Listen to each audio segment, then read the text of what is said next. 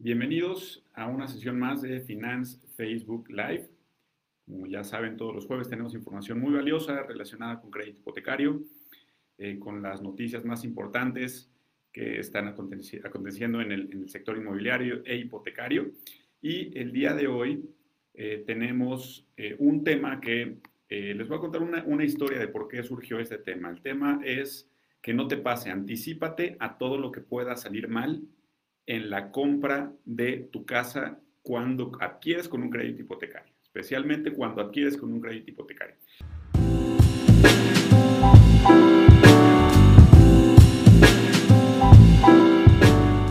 Y la razón de, em, este, de esta sesión, de este tema, es porque hace algunas semanas eh, este, tengo, tengo una operación desde hace ya varios meses, pero hace algunas semanas se empezó a complicar en alguna de las etapas.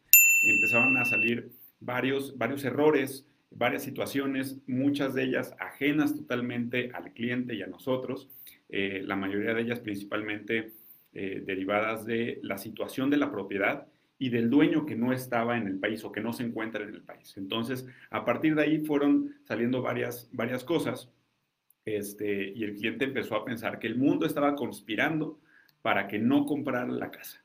Empezaron a salir muchos, muchos errores eh, y se empezó a poner muy nervioso. Eh, y este cliente, pues es una persona que le gusta tener todo bajo control, le gusta tener todo eh, siempre en, en, total control, que no se salga nada de sus manos, porque se empieza a poner muy nervioso. Entonces, viendo, viendo que pues había muchas cosas que se estaban saliendo de control y, pues el estrés estaba aumentando, me dijo, Hugo, quiero que me digas qué es todo lo que puede salir mal a partir de esta etapa. Eh, cuando estábamos, cuando me dijo eso, estábamos eh, solicitando el avalúo de la propiedad, teníamos que pasar todavía por varios, por varios filtros, la etapa de Infonavit, la etapa de registro público. Eh, entonces, pues yo le dije, es que si te digo todo, te me vas a ir para atrás porque hay un chorro de cosas que pasan en una operación, de, las cuales muchas de ellas no tenemos control, desafortunadamente.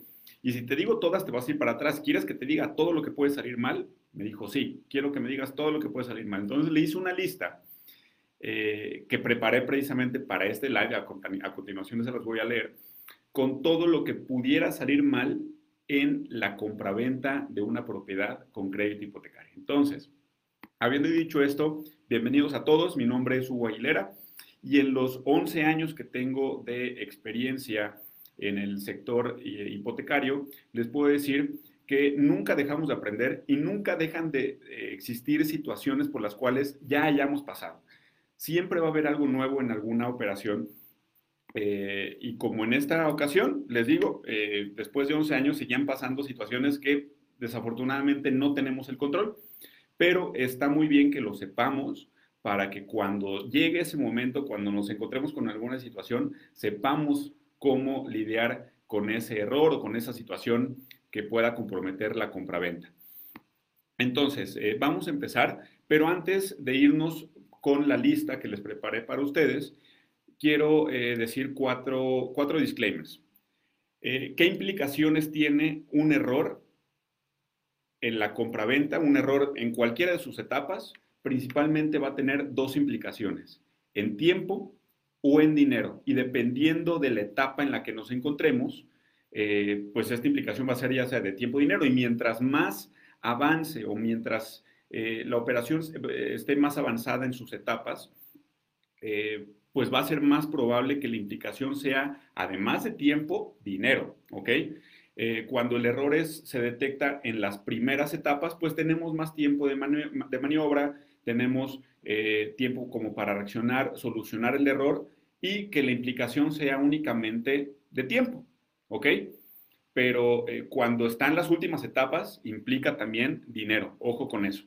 Entonces, habiendo, habiendo dicho esto, ah, bueno, importante también, importante también, muchos de estos errores o situaciones, como le quieran llamar, inconvenientes durante la operación, pasan tras bambalinas. Muchas veces es un error o es una situación muy fácil de solucionar Eh, y el cliente, pues no es necesario que se entere, porque nada más estaríamos generando estrés. Entonces, ojo con esto, porque pues si son como mi cliente que quería saber absolutamente todo lo que estaba mal con su compra, pues se van a enterar de todo lo que está mal, pero a lo mejor ni siquiera es necesario que lo sepan, porque nosotros ya habiendo recorrido el camino, sabemos cómo solucionar ese problema y les estamos liberando del estrés a nuestros clientes. Entonces, habiendo dicho esto, vamos a empezar con eh, lo que puede salir mal para que se anticipen y si lo detectan en su compra-venta, que sepan cómo solucionarlo. Vamos a empezar con lo que puede salir mal en la etapa 1, la etapa de autorización del crédito. Primero, desde lo más evidente, que el expediente esté mal integrado y que, y que falten documentos para la aprobación del crédito. Eh, otro error es que el llenado de la solicitud, especialmente en el tipo de producto, el tipo de plazo, el tipo de mensualidad, esté mal llenado en la solicitud eh, y que la resolución del banco pues no sea como la estuviéramos nosotros solicitando. Bien importante que cuando estén firmando su solicitud de crédito, revisen en el área del producto eh, seleccionado las condiciones que están buscando, el plazo, eh, el monto de crédito, el valor de la vivienda, el tipo de producto, si va a ser con Infonavit o si es un crédito 100% bancario. Eso lo detectamos muy fácil y es muy, es muy sencillo solucionarlo revisando previamente antes de ingresar al banco nuestra solicitud. Eh, otro error en la etapa de autorización son los relacionados con el buro de crédito y aquí son súper extensos pero yo lo podría tal vez limitar a tres errores. Que los datos reportados en el buro de crédito, como nuestro nombre, nuestro RFC, nuestro CURP, estén mal, estén equivocados. Eh, otro error puede ser que las cuentas que están reportadas en el buró, ya sea que no, eh, que, no sabíamos que existían y pues, por, lo, por, eh, por consecuencia se generaron intereses o se generaron recargos que nos están marcando de forma negativa en el buró. Y el tercero puede ser que eh, las cuentas que están reportadas ahí ya tienen mucho tiempo, tanto que ya vendieron la cartera con alguna con alguna algún despacho de cobranza y sea difícil solucionarlo porque no encontramos al despacho. Entonces, estos temas relacionados con buró, todo se soluciona previendo. Eh, en lives anteriores hemos hablado de la importancia de estar atentos a nuestro buro de crédito. Eh, tienen la opción de reportarlas, de, solicitar las alertas de buro para que este tipo de errores, en cuanto estén reportados en el buro, nos avisen, lo detectemos y podamos actuar eh, siempre, siempre a tiempo. Y por último, el último error de los más comunes en la etapa de autorización es que no se apruebe el crédito con las condiciones esperadas, ya sea porque no tenemos el ingreso suficiente, porque no estamos enviando los ingresos correctamente, eh, un, expediente mal ingresado, mal integrado. Eh, pero vamos, todo esto, todo esto tiene eh, solución. Y recuerden que cuando tienes, cuando se detecta un error en las etapas tempranas, como es la autorización, pues podemos siempre maniobrar, ver quién, ver, ver si podemos eh, que participe otra persona con ingresos para aumentar el monto de crédito en caso de que no haya sido el monto de crédito que estamos, que estamos solicitando.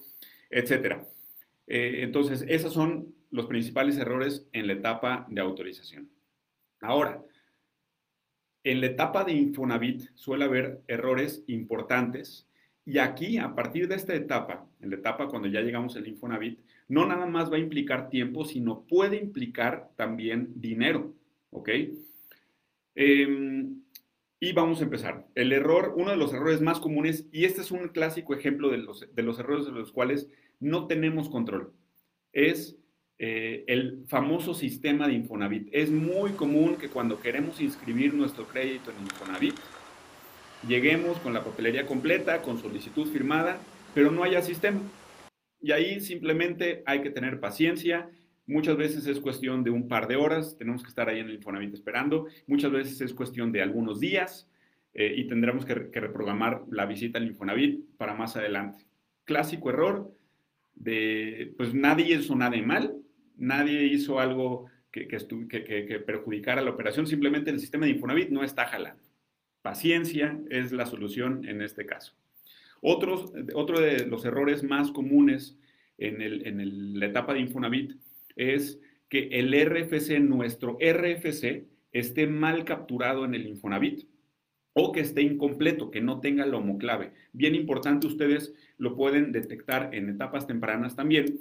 En su cuenta de Infonavit, ahí vienen todos sus datos. Si ven que el RFC está mal y están en proceso de adquirir una vivienda con crédito Infonavit en cualquiera de su modalidad, eh, acérquense al Infonavit porque lo deben de arreglar. Si no está el RFC correcto, no van a poder continuar con su operación. ¿Ok? Eh, otro error muy común en la etapa de Infonavit es que se cotice el producto incorrecto o que no se cotice de la manera adecuada. ¿A qué me refiero? El Infonavit tiene productos como lo es el Infonavit Total, el, Infonavit tradicional, el Cofinavit, el Cofinavit eh, AG, perdón, el Infonavit ingresos adicionales, el Infonavit IA es eh, un, producto del Infonavit eh, para personas que reciben además de su sueldo ingresos como, como propinas. entonces, el no seleccionar el producto correcto y asumir que esas van a ser las, las condiciones que yo puedo juntar con mi crédito, con mi crédito bancario, eh, es un error muy común. Bien importante cotizar el producto correcto y que cuando coticen eh, o cuando hagan su precalificación, lo hagan consultando buró de crédito, porque los números, si no consultan el buró de crédito, varían muy considerablemente. Y aquí es otra de las implicaciones que puede repercutir en nuestro bolsillo. No cotizar el producto correcto en el Infonavit puede repercutir en nuestros bolsillos, o no hacerlo de la manera, de la manera adecuada, como los decía, eh, revisando el buró de crédito. Y eh, por último, otro de los errores más comunes en el Infonavit es que ya que está inscrito el crédito, esté mal alguno de los datos en la constancia que nos entrega el Infonavit.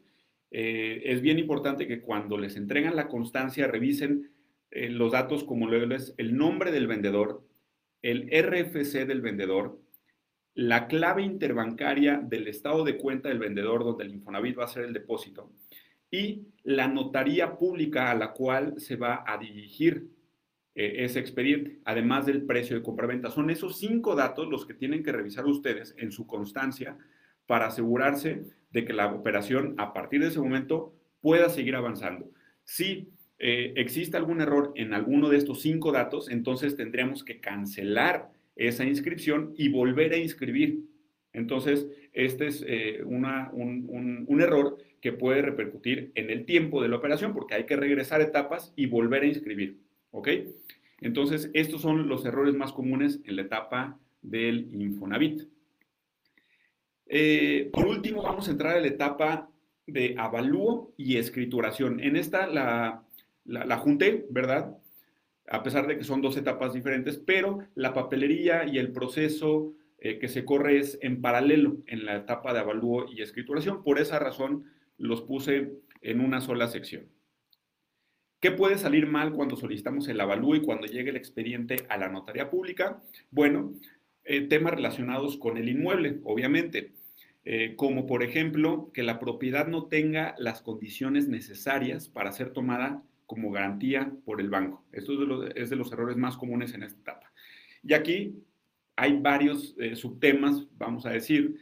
Eh, puede ser, por ejemplo, que la propiedad no tenga la vida útil remanente necesaria para el plazo del crédito que estamos solicitando, que la vida, que, perdón, que la edad del inmueble eh, no sea la que el banco y el Infonavit requieren, o que la propiedad esté muy deteriorada. En esta etapa, pues probablemente si, e, si, se debe a que la propiedad es, está muy deteriorada y se necesita hacerle una remodelación para que pueda ser tomada como garantía, pues probablemente además de tiempo va a requerir dinero, ¿verdad? Nos va a requerir de, remodelarla de tal forma que esté en buenas condiciones para que el banco la pueda dejar, eh, para que la pueda tomar en garantía. Y aquí obviamente pues, ya va a depender de la negociación que lleven entre comprador y vendedor para saber quién va a hacerse cargo de la remodelación. Eh, otro tema relacionado con el inmueble son las unidades rentables. Eh, hay bancos que aceptan unidades rentables, entonces cosa nada más de perfilar correctamente en el momento, en el momento indicado para evitar que esta situación pase. Eh, otra situación relacionada con el inmueble es que no tenga el avance necesario tratándose de propiedades nuevas que no tenga el avance necesario para que pueda cerrarse el Infonavit. eh, o para que pueda cerrarse el, el, el, avalúo más bien, para que pueda cerrarse el avalúo. Tratándose de créditos con el banco, el avance necesario es el 90%. Tratándose de créditos en los cuales se involucre el Infonavit, es necesario que la propiedad esté al 100%. Entonces, ¿qué pasa si yo estoy comprando con un crédito Infonavit una casa nueva? Llega el perito, pero detecta que está a un 80, 85, 90%. Lo que va a implicar en ese, en ese caso es tiempo, porque tendríamos que esperar a que se complete el 100% de la vivienda y probablemente implique también dinero, porque vamos a tener que pagar eh, una segunda visita por parte del perito evaluador, eh, una vez que la propiedad esté ya concluida al 100%. Eh, otro error muy común en esta etapa es que no esté hecho el cambio de propietario en catastro. Esto lo, solucionamos o lo detectamos muy fácilmente. Una señal de alerta es al momento que nosotros vemos la, la, papelería de la propiedad que vamos a comprar, el predial, en el predial ya debe de figurar el, eh, quien dice ser el dueño de la propiedad. Si vemos que el nombre en el predial es una persona diferente, entonces es una señal de alerta eh, para eh, a, lo mejor pedir más información, solicitar documentación adicional para asegurarse de que el cambio de propietario esté hecho en catastro. Ojo con eso. Otro error es que exista un error en la descripción del inmueble o en el nombre de los dueños. Algún error, alguna omisión en alguna letra en alguna palabra, ya sea en la descripción del cliente o en el nombre de los dueños. Esto implica, de nueva cuenta, tiempo, porque eh, por lo general cuando la descripción del inmueble no coincide o es, hay, hay, una palabra mal, eh, entonces tendríamos que hacer un acta aclaratoria y eso requiere de tiempo. ¿ok? Tendríamos que esperar a que salga el acta aclaratoria con la dirección correcta para poder continuar con la operación. Eh, otro de los errores más comunes es que falte papelería. Sobre todo, o en los, casos en los que me ha tocado detectar esto es cuando se vende con un poder, que el dueño de la propiedad está fuera de la ciudad en donde está el inmueble que se va a vender y em, pues tiene que, que, venderse por medio de un poder. Es muy, es muy común que el poder no tenga los, válgame la redundancia, los poderes necesarios para hacer la venta del inmueble. Entonces, eh, pues en este caso va a repercutir en el tiempo porque hay que hacer un poder que tenga todos los poderes necesarios para hacer la venta a nombre del dueño y por tratarse de una, de una, eh, de una tarea de las últimas etapas, puede implicar también dinero. Porque, por ejemplo, eh, estamos ya en las últimas etapas, por lo general estamos ya cerca del vencimiento de la, de la, autorización del crédito del cliente, del comprador, y si no se tiene el poder en el tiempo antes de que venza la operación, entonces pues también va a implicar eh, dinero, además de tiempo, porque eh, esperar a que llegue el poder con los poderes correctos. otra, otra situación puede ser cuando se vende con, cuando hay una herencia. Es bien importante que cuando hay una herencia y se va a vender la propiedad con un crédito hipotecario, que se tenga la hijuela. La hijuela es el documento de registro público, la escritura inscrita en registro público, en donde figura el heredero de la propiedad. Bien importante que se tenga ese documento eh, cuando se vende con crédito hipotecario. ¿Ok? Em, por último, vamos a dar tres ejemplos más. Eh, un error muy común es que no se pide el certificado preventivo de eh, la manera correcta con los actores que van a intervenir en la compraventa, acreedor, vendedor, comprador. Pero este es uno de los ejemplos que les decía que no es necesario que se entere el vendedor, es simplemente, o el, comprador, es, es, simplemente poner más estrés en la operación, porque muchos de estos errores, este en particular, puede solucionarse en el certificado preventivo, ¿ok? Muchos bancos, y dependiendo del tipo de operación, permiten que se firme con ese documento que está mal, pero que se subsane, así le dicen en, las notarías, que se subsane eh, en, el, documento que se pide posterior a la venta, que se llama el certificado preventivo, ¿ok? Dos eh, errores más comunes, y este es súper clave, el ISR del vendedor. Es bien importante muy importante que el vendedor, si quiere exentar, tenga todo lo necesario para exentar el impuesto, porque si no lo tiene, entonces va a implicar de nueva cuenta tiempo y probablemente, probablemente dinero para el comprador, además del vendedor, porque tendría que pagar el ISR cuando probablemente tenga la, la posibilidad de exentar. Entonces, bien importante que el vendedor tenga todo lo necesario para exentar el ISR y que antes de, o en las etapas tempranas, ya que se llegó a la negociación o incluso previamente con sus asesores de ventas, cuando capta la propiedad, le informen qué es lo que tiene que hacer para exentar el ISR al momento de hacer la venta. Y por último, algo que está totalmente fuera de control y lo vivimos recientemente cuando, eh, cuando la pandemia, hace dos años y medio, cuando empezó la pandemia, es eh, que estén cerradas las dependencias ya sea porque hay pandemia, como lo vivimos, o eh, a lo mejor algún un caso no tan extremo por eh, temporada vacacional, como lo es Semana Santa, como lo es obviamente en, diciembre, que cierran registro público y em, pues las dependencias dejan de emitir documentos en, de forma normal, a lo mejor emiten documentos, pero no salen con, con, con la misma regularidad y con los mismos tiempos a los cuales nos tienen acostumbrados, y pues tendríamos que esperar simplemente. Eh, esos son algunos de los errores. Me gustaría saber si eh, tienen alguno, por favor déjenlo en los comentarios. Nos vamos a despedir el día de hoy de, eh, de YouTube, de Spotify. Nos vamos a quedar unos minutos con Facebook para ver si hay alguna duda, si les ha pasado alguna situación de las que ya comentamos en este live que la podamos discutir con más amplitud, o si les ha, eh, o si han detectado algún otro error que no hayamos mencionado en esta ocasión. Nos despedimos de eh, YouTube y de Spotify, nos quedamos unos minutos en Facebook para eh, resolver las dudas que pueda haber. Muchas gracias y saludos.